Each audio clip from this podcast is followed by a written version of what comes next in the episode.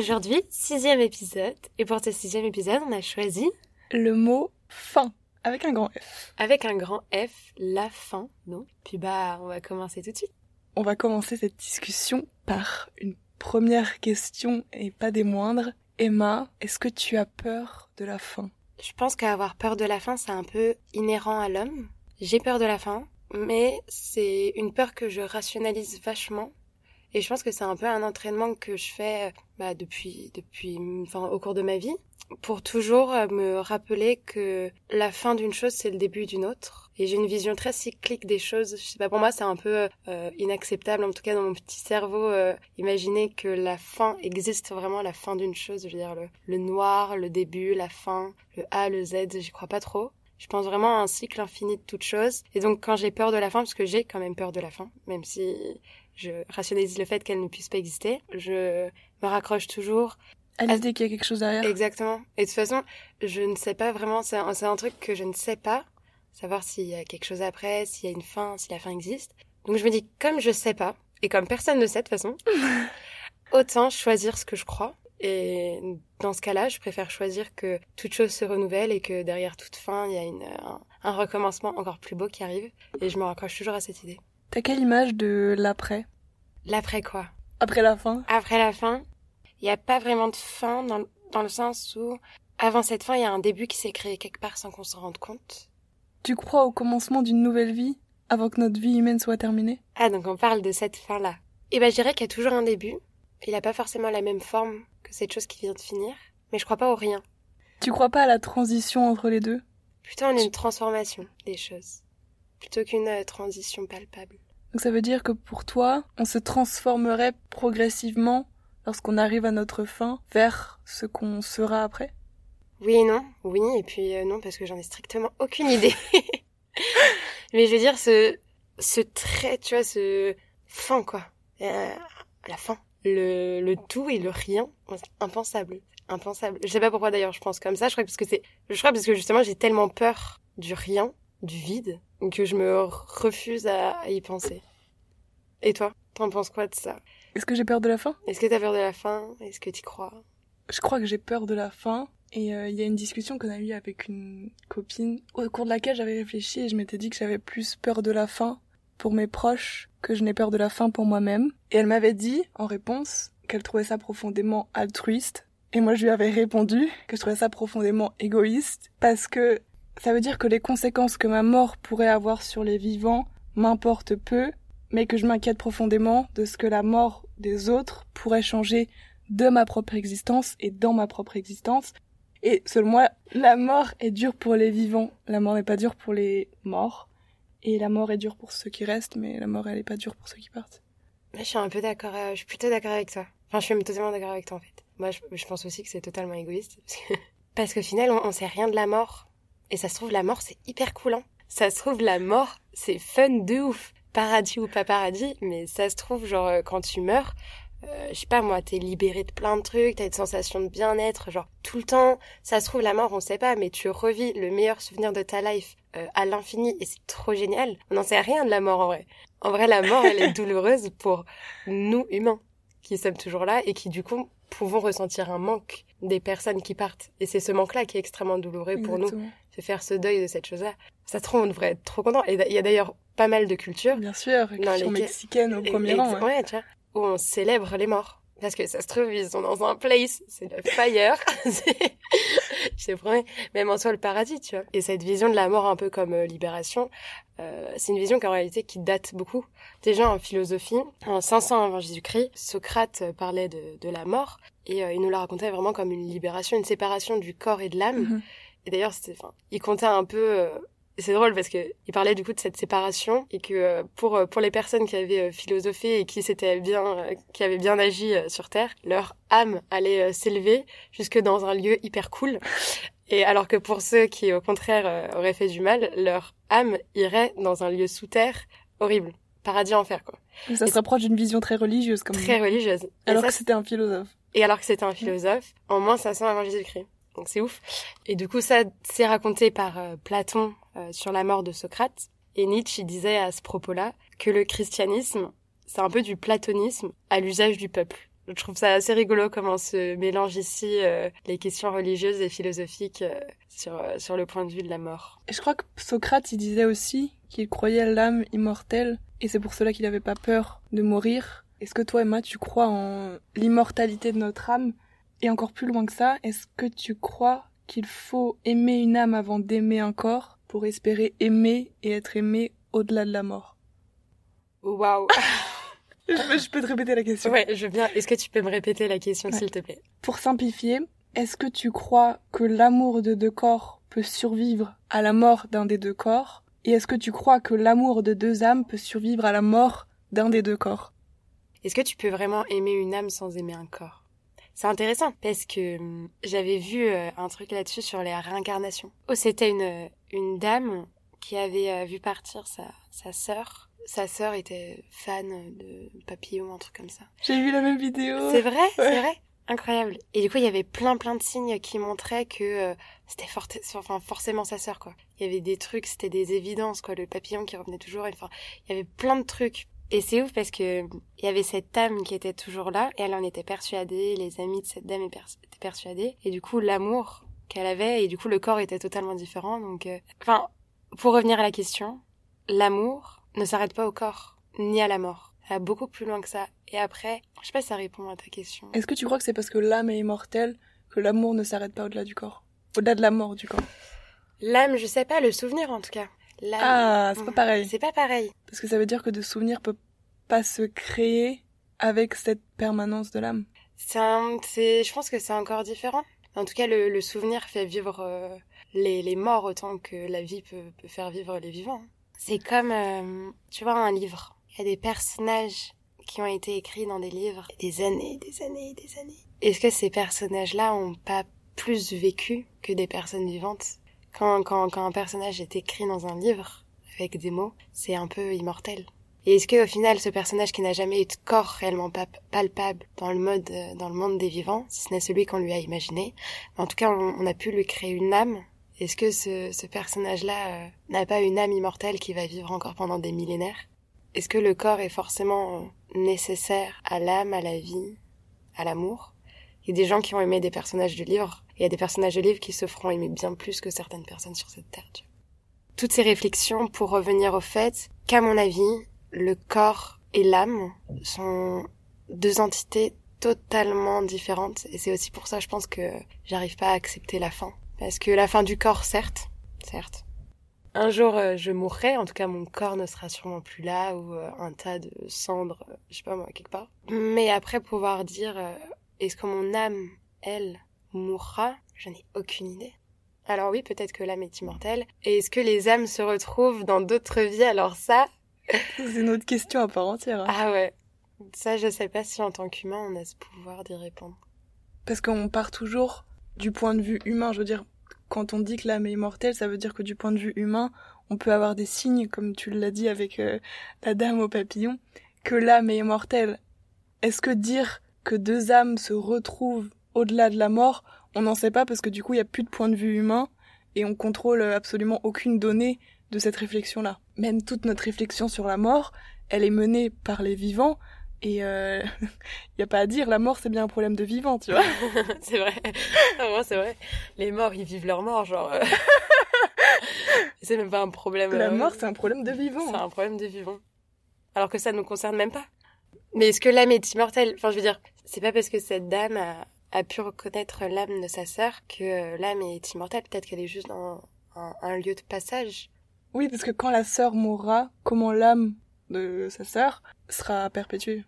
Parce que finalement, l'âme de sa sœur, elle est perpétuée que parce que la sœur qui est vivante est toujours là. Ouais, ou parce qu'il lui reste des choses à faire dans le monde euh, des vivants, quoi.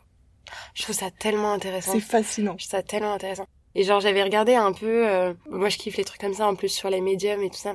Même si dans le milieu de la médiumté, il y a un peu de tout. Forcément, il y a un peu des arnaqueurs. Hein. Même euh, les plus grands médiums le disent dans notre milieu, voilà, il y a de tout. Mais c'est vrai que des fois, tu en entends parler et euh, il y a des médiums qui peuvent nous informer qu'il y a une sorte d'état après la mort entre plusieurs mondes.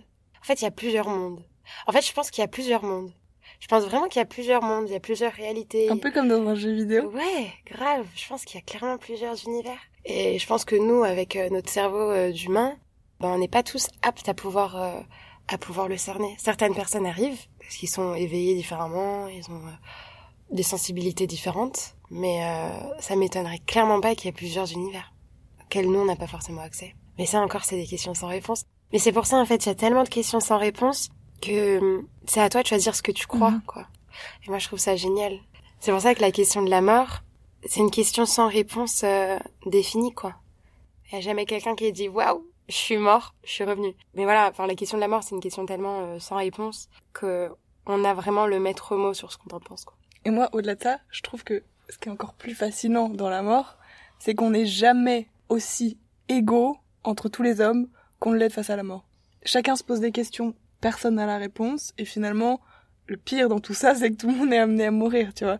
Je sais pas, le fait qu'on soit tous sur le même pied d'égalité face à cette question-là, je sais pas, c'est fascinant. C'est pour ça qu'aussi, c'est un peu bateau à dire, mais vu qu'on est tous égaux face à la mort, choisir ce qu'on emporte avec nous, en fait. Qu'est-ce que tu veux dire par là? Bah face à la mort, qu'est-ce qui est vraiment important? Quand tu regardes ta vie derrière toi, quoi. Qu'est-ce que t'emportes avec toi dans ta tombe, genre euh, ta montre Rolex ou euh, les souvenirs de toute une vie? C'est bateau, hein Et c'est pour ça qu'au-delà de ça, la mort, c'est euh, comme l'espoir la semaine dernière, c'est une force moteur d'une puissance incroyable. C'est vrai. Parce que on dit, on dit en France euh, dans l'expression latine carpe diem, et j'ai appris très récemment que en anglais on disait YOLO. Mais YOLO, tu sais ce que ça veut dire? Bah oui, c'est You Only Live Once. Attends, mais... Je savais pas. Ah mais si Ah ouais, mais non, mais... Voilà, You Only Live Once. Et du coup, c'est une vision très épicurienne, c'est-à-dire, euh, bah, puisqu'on est tous euh, confrontés à la mort, puisqu'on va tous y être confrontés un jour ou l'autre, autant vivre notre vie euh, d'une manière entière, quoi. Et sans regret. La mort est une motivation pour bien vivre. Mais c'est vrai, hein. Non, c'est vrai. Non, vraiment, c'est vraiment vrai. Et souvent, on dit euh, aussi toute bonne chose a une fin. Aussi. Et est-ce que si on n'avait pas... Parce que la mort est... enfin, pour moi, la mort, c'est quand même un tabou. hein. Bien sûr. Bah, surtout dans nos sociétés. Ça fait peur, on n'en parle pas beaucoup. Mais est-ce qu'on vivrait pas beaucoup mieux si on parlait beaucoup plus de mort? Est-ce que toi, déjà, t'arrives à rire de la mort? Alors, tu sais que c'est hyper drôle que tu me poses cette question. Moi, j'ai un truc super bizarre avec la mort. C'est que ça me fait rire. Genre, c'est trop bizarre. Parce que c'est la gêne qui prend le Oui. dessus et que la gêne se manifeste par le rire. Exactement. Mais genre, à chaque fois que j'ai eu des copines qui m'ont parlé genre d'un chien qui est mort, d'un chat qui est mort, d'un enterrement, c'est horrible, j'ai un rire nerveux, je me tape une barre et j'ai tout ça envie de faire des blagues dessus, genre... euh, Et c'est pas du tout un rire sincère. Non. Mais je pourrais rire je- En vrai, en vrai, oui. En vrai, il y a quand même des trucs super drôles sur certaines morts, genre. Il y a vraiment des façons de mourir qui sont super nulles. Pour autant, est-ce que t'arriverais à te rire de la mort lorsqu'elle te touche plus personnellement? Euh, je sais pas. Je crois que j'ai aussi un peu ce privilège euh, d'avoir pas été beaucoup confrontée à la mort dans ma vie. Mais euh, faut rire de tout, non? Et toi, tu pourrais? Je crois que je pourrais pas. Tu pourrais pas rire Non, de la mais mort. en vrai.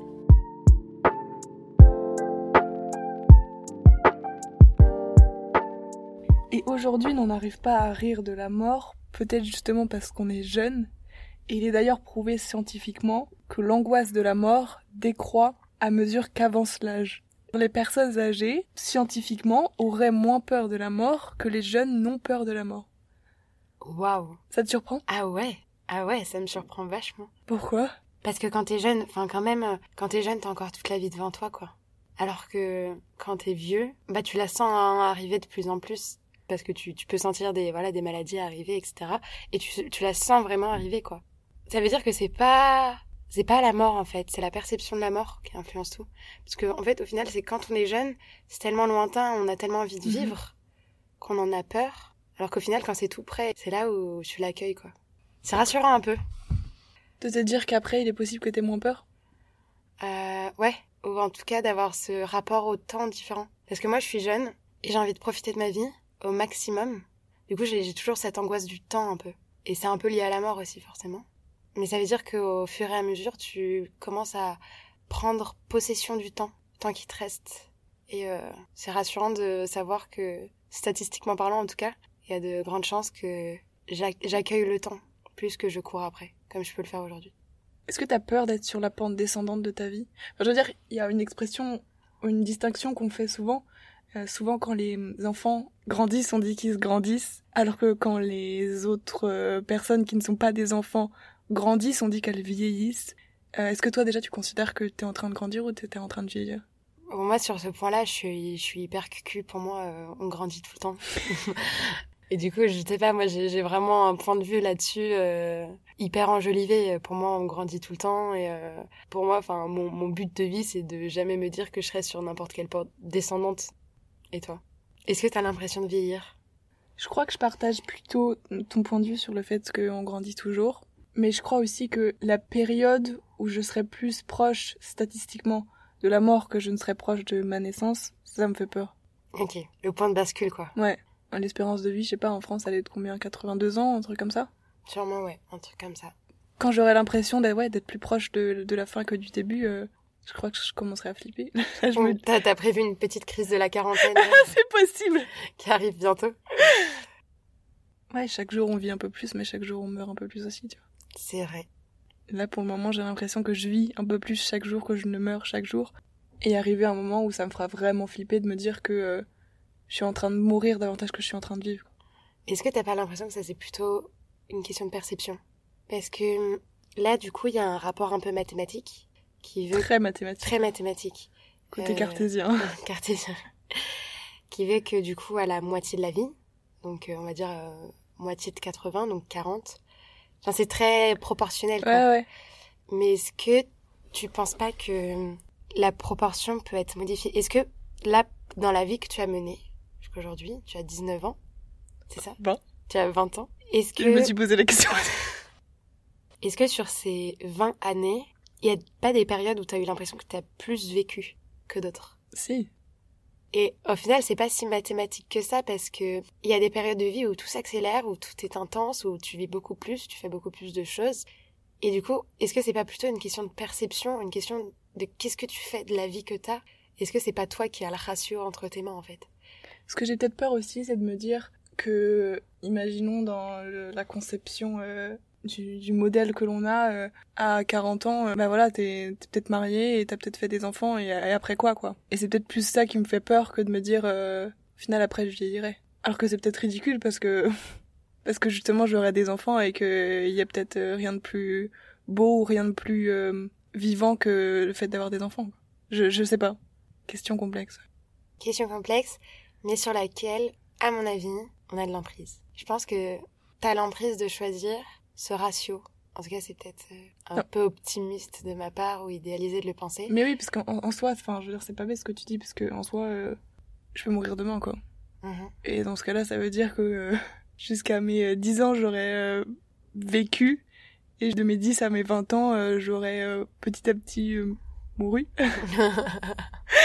Donc c'est ridicule en soi. Le... Enfin, ce concept est absolument ridicule. C'est juste, je sais pas, dans ma tête, ça se passe comme ça, ouais. Pourtant, il est très intégré, je pense. Alors que il euh, y a des personnes, des fois, ils pètent un câble.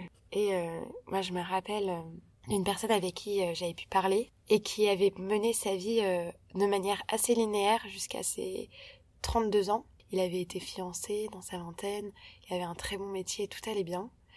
Et à 30 ans, il a totalement, je sais pas, il y a un boulon qui a décidé de sauter dans, dans sa tête. Et il m'a dit, de, entre 32 et 34 ans, il a jamais autant vécu en ces deux années que 30 euh, ans avant quoi. Et donc c'est pour ça pour moi ce ce, ce ratio, enfin c'est tellement relatif, c'est pas vraiment palpable et c'est pas c'est pas mesurable avec les données que nous on a. C'est euh, c'est autre chose quoi, il faudrait inventer d'autres mesures pour euh, pour faire ça. Le temps le temps peut tellement s'étendre et peut tellement être riche alors que pourtant sur sur notre échelle c'est si court. Et c'est pour ça que, je, enfin, pour moi, c'est c'est important de se dire que, eh ben, il faut changer notre regard sur la vingtaine, sur la trentaine, sur la quarantaine, parce que. Je crois que plus encore, il faut changer notre regard sur le la, la retraite en soi. Ouais, aussi. Ouais, grave. Parce que j'ai réfléchi tout à l'heure et je me suis dit, retraite, dans son sens originel, ça veut dire se retirer. Mm. Se retirer, certes, de la vie active, de la vie euh, économique, mais se retirer quoi. pour moi, la retraite, l'imaginaire que c'est, c'est un peu en fait on se retire du monde. Alors que pour moi, la retraite, c'est, oh, je suis trop pressée quoi. c'est vrai? Ah ouais. Enfin, j'espère qu'on, enfin après, malheureusement, dans le monde dans lequel on va vivre, enfin, on, on sait pas trop à quelle retraite on aura le droit. Mais là, tout de suite, maintenant, la retraite en bonne santé, pour moi, c'est le feu de Dieu. Mais ça, c'est moi. Hein. Et genre, t'es payé, tu travailles pas. T'as grave du temps libre. Tu peux faire tout ce que tu veux T'as aucun impératif, t'as la vie, enfin, t'as fait tes, tes gosses, ton métier, t'as tout prouvé, maintenant tu peux vivre que pour toi. Plus personne n'a le droit de te juger pour ce que tu fais. Pour moi, la retraite, c'est... Est-ce que t'attends la retraite pour autant pour vivre ou pas? Non, non, non. Mais, mais j'espère juste que quand j'aurai 60 balais, enfin, j'espère que ce sera à 60 balais. Tu vois, ça c'est horrible. En fait, ça, ça m'énerve par contre de pas pouvoir euh, savoir ma retraite. Bon, bref. J'espère qu'à 60 ans, donc dans 40 ans, avoir le recul et la mémoire de penser ce que je pense aujourd'hui. Pour être aussi excitée le jour où je dirais c'est bon, je me casse, quoi. Sayonara, je vous ai tous kiffé. et là, j'ai une nouvelle vie qui m'attend et ça va être trop génial. Mais euh, non, pour moi, la retraite, c'est, c'est le début d'une nouvelle vie. Pour moi, il y a plein de vies, de toute façon. On a, plein de vies en une seule et même vie. On a des mille et des cents et, euh, et la retraite, ça a l'air trop cool. Ah, j'ai pas du tout la même vision de la retraite que toi. Hein. C'est vrai. Ah ouais, vraiment. Pour toi, c'est quoi? Ça m'angoisse un peu. Ça, ça t'angoisse? Ouais. Rien faire. Rien avoir à faire. Et ça, c'est parce qu'on est trop différentes. Oui, c'est sûr. Rien à voir à faire. Tu trouves toujours un truc à faire. Oui, bien sûr. Il faut trouver un truc à faire, justement. Oui, il faut trouver un truc à faire. Ça, c'est vrai. Ma maman euh, va bientôt euh, à passer à la retraite. Et il y a un truc qui se dit, quand tu passes à la retraite, faut plutôt passer à la retraite en été, au printemps. Parce que tu peux avoir l'angoisse si tu pars à la retraite euh, au début de l'hiver, ou euh, en hiver ou en automne. Tu peux avoir cette angoisse de...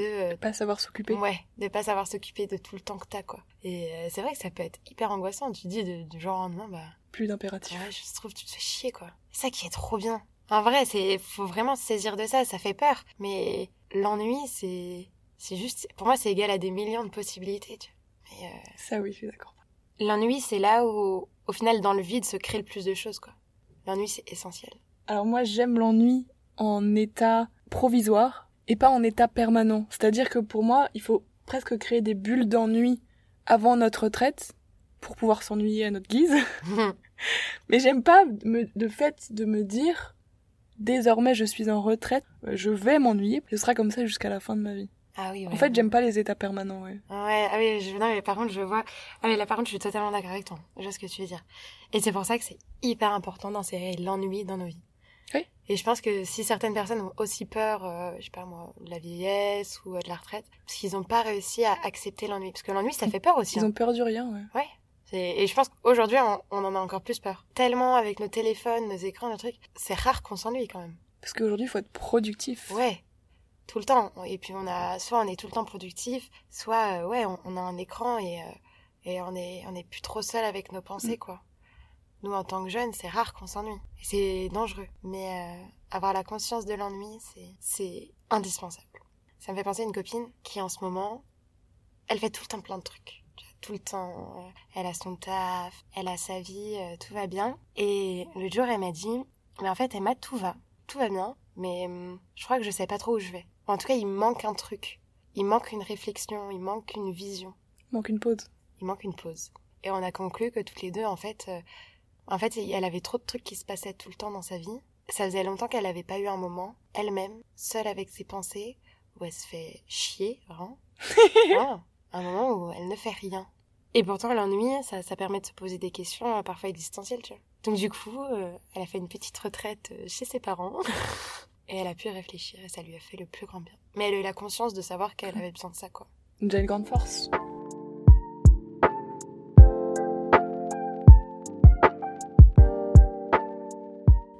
Parle de retraite, mais parlons de vieillir. Est-ce que t'as peur de vieillir, Jeanne? Ouais, parce que j'ai peur de perdre ma liberté. Ah, En fait, je considère la vieillesse comme une régression de l'être humain. Et, euh, et les personnes âgées, en tout cas l'extrême vieillesse, euh, sont pour moi des enfants duquel il faut à nouveau s'occuper. Et du coup, bah, les, les maisons de retraite, pour moi, c'est presque des crèches, tu vois. Et ça, ça me fait peur. On change quasiment autant de couches en maison de retraite qu'en crèche. Et voilà, ça, ça me fait flipper. C'est la perte d'autonomie dont t'as peur. Ouais, la perte de liberté. Il y a une phrase d'un d'un essayiste, il est romancier, conférencier, il s'appelle Pierre Rabhi. Et il disait De la maternelle à l'université, on est enfermé. Ensuite, tout le monde travaille dans des boîtes, des grandes ou des petites boîtes. Même pour s'amuser, on va en boîte. On y va comment? Dans sa caisse. Et ensuite, on a la boîte à vieux, en attendant la dernière boîte, cercueil. Si ça c'est un programme libérateur, alors je n'ai pas compris ce que c'est la liberté. C'est l'incarcération et l'enfermement de l'être humain à vie. Fin. Et selon moi, les maisons de retraite sont justement cette concrétisation du fait que l'on mène une vie en boîte, enfermée tout le temps. Oui, alors clairement, ça pose la question de qu'est-ce que la liberté? Et c'est vrai que finir en maison de retraite, c'est terrifiant. Et pour autant, est-ce qu'il y a vraiment le choix? Et en réalité, les maisons de retraite, c'est pas censé être horrible. C'est nous qui le rendons horrible. Je veux dire, c'est des, c'est la capitalisation des maisons de retraite qui est horrible. C'est le peu de moyens qui sont donnés dans les établissements euh, de santé publique. Pour le coup, moi, c'est le concept même que je j'arrive pas à assimiler. Bah oui, mais euh, pourtant, on en a bien besoin de ces maisons Bien de sûr, retraite. ouais. Et pourtant, elles sont là, et heureusement qu'elles sont là. Est-ce que toi, t'imaginerais finir ta vie dans une maison de retraite? Et c'est horrible de se dire ça, et je pense qu'on déteste tous penser à ça. Non, non, et ça, ça dépend laquelle. Je... En fait, c'est tellement inégal. Hmm. On est, on est égaux face à la mort, mais face à la vieillesse, on est totalement inégaux. Ouais, je suis d'accord avec ce constat. ouais. Il y a des maisons de retraite horribles, infernales. Même on a eu des scandales avec Orpea, je veux dire, euh, il y a de la maltraitance, euh, même sur les personnes âgées. Et il y a aussi des maisons de retraite qui sont pas, qui sont pas mal, mais qui sont extrêmement chères. Moi, je me rappelle quand j'allais voir euh, ma mamie, donc euh, qui était dans un EHPAD, euh, il y avait toujours euh, trois mamies qui étaient potes ensemble. Vraiment, je te promets, elles étaient tout le temps là, genre euh, à papoter sur tout le monde et tout. Et Les vraiment, potins de Ouais, grand-mère de ouf, les potins de grand-mère. Et je te promets qu'elle avait vraiment, elle avait l'air de kiffer, en vrai. et en vrai, là, enfin, l'EHPAD, l'EHPAD où était ma mamie, c'était, enfin, franchement, c'était pas mal du tout, quoi. Donc je me dis, dans cette vision-là, ça me dérangerait pas plus que ça. En fait, c'est comment les gens sont traités. Mais finir dans une maison de retraite euh, publique où euh, on vient me parler euh, 10 minutes par jour, euh, j'en suis terrifiée, quoi. Il faut être riche pour bien vieillir. Exactement. C'est horrible. C'est horrible. Et ça se trouve, ce sera encore pire plus tard. Alors, faudrait qu'on économise dès aujourd'hui pour pouvoir bien vieillir un jour. Mais cette peur de la vieillesse, en tout cas, elle est partagée. 78% des Français auraient peur de vieillir. Et dans ces raisons-là, ouais, t'as la peur de la perte d'autonomie, t'as la dépendance, t'as l'exclusion aussi, puis le fait de se sentir seul. Il y a une étude des Petites Frères des Pauvres qui montrait qu'en France, 900 000 personnes souffrent d'isolement, dont 300 000 sont en situation de mort sociale. En mort sociale, ça veut dire aucune relation. Aucun Sur contact social. Aucun contact. Et l'isolement, c'est craint bah, par une majorité des citoyens. Et un Français sur trois, en conséquence, fidélise ses rapports amicaux pour être entouré euh, dans ses vieux jours. Et, pour finir, 25% des Français estiment que la vieillesse renvoie à une image de solitude.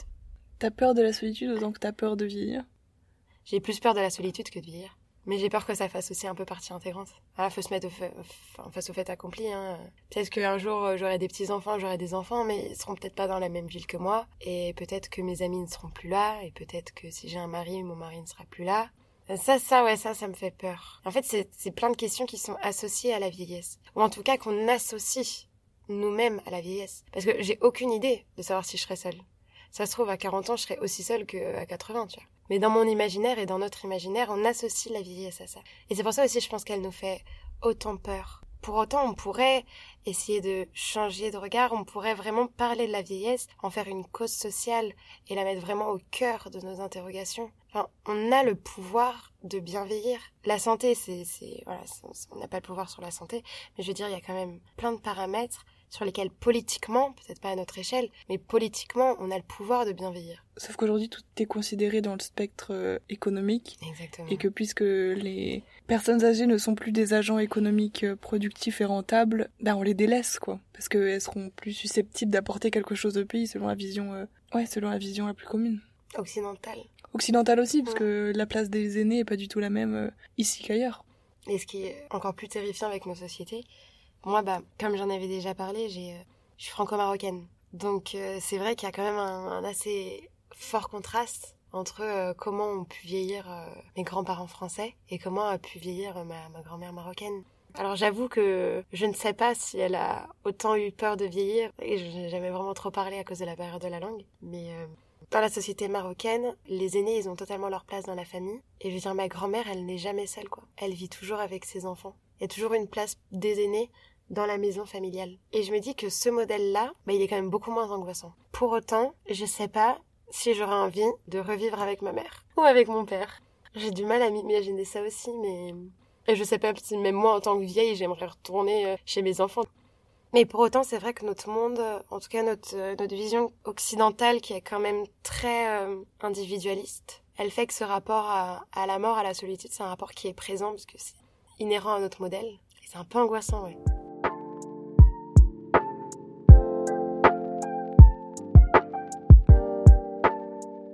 Et avec tout ce qu'on a évoqué, est-ce que tu penses qu'il est possible de essayer de changer de regard un jour sur la vieillesse? Ouais, et je pense qu'on devrait euh, commencer à le faire euh, assez tôt. Je pense que si on demande aux vieux si c'est vrai que ça de vieillir, je pense qu'ils diraient pas ça du tout. Et moi, il y a un, truc sur lequel je suis tombée et, et ça m'a tellement bousculée. Qu'est-ce que t'en penses de la vie sexuelle des personnes âgées? Parce que moi, je sais pas, dans ma tête, tu vois, ça m'est tellement jamais passé par l'esprit. Je me disais, mais en fait, euh, je sais pas, moi, pour moi, une fois que t'as, je sais pas, un certain âge, euh, je sais pas, il y a la panne, il y a plus rien, même il y a plus l'envie, je pensais que l'envie partait. Ah, ça, ça m'étonne pas que ça parte pas par contre. Parce qu'il y a des vieux en maison de retraite. Bah, moi, je savais pas du tout. Mais je ne savais pas du tout. Pour moi, genre, ils faisaient plus l'amour. Je te promets. Et quand j'ai vu, parce que attends, je vais te sortir des trucs. quand j'ai vu tout ça, je me suis dit, mais waouh! Waouh! En fait, la vie sexuelle des personnes âgées, c'est une chose qu'on n'imagine pas vraiment. Comme si à partir d'un certain âge, le désir, il s'envole. Comme si on pouvait plus plaire ou plus ressentir du plaisir. Alors que c'est pas vrai, enfin, la sexualité des personnes âgées, on n'en parle pas du tout. C'est quasiment un tabou. Et pour autant, personnes âgées, ça reste une personne. Ah, c'est une personne, ok, ça a des rides. Ça a peut-être encore un peu moins sportif qu'avant. Mais c'est tout, quoi. Et pour autant, il y a une enquête qui a été réalisée aux États-Unis sur la sexualité des personnes âgées. Il y a près de 3000 personnes quand même qui ont été interrogées. Et j'ai appris des trucs étonnants. Par exemple, euh, est-ce que vous savez que 38,5% des 75-85 ans, et ouais, ont une relation sexuelle au moins une fois par an, dont la moitié plus, dont la moitié, hein, plus de deux à trois fois par mois. Un truc de ouf. un truc de ouf. 35% des femmes de 75 à 85 ans pratiquent le sexe oral. Et j'ai trouvé ça incroyable. Les personnes âgées, en fait, elles font l'amour. Et plus que ça, elles adorent ça. Parce qu'elles estiment qu'avec l'âge, leur vie sexuelle est super bonne, même est très bonne, tu vois. Parce que justement, en fait, euh, euh bon, certes, il y a plus de problèmes en, forme ou de panne. Mais du coup, le, plaisir, il est toujours là, mais ils font l'amour différemment. Renouveler. Ouais, renouveler. Donc il faut repenser la manière dont on envisage la vieillesse et plus que ça, la manière dont on envisage les personnes âgées, parce que les personnes âgées sont avant tout euh, ce qu'elles sont, c'est-à-dire des personnes. Exactement. Le, tabou autour euh, de la fin, faut qu'on l'éradique. On a peur de regarder vers la fin, on fuit parce qu'on n'a pas envie de l'affronter, mais pour autant on peut pas euh, ravaler la vieillesse et la mort dans un coin sordide qu'on évite de regarder. Faut en parler. La, la vieillesse, c'est pas une chose horrible à appréhender, c'est un sujet essentiel pour bien vivre et pour bien vieillir. La fin de vie, c'est un fin d'un long chemin et on peut pas ne pas en parler quoi.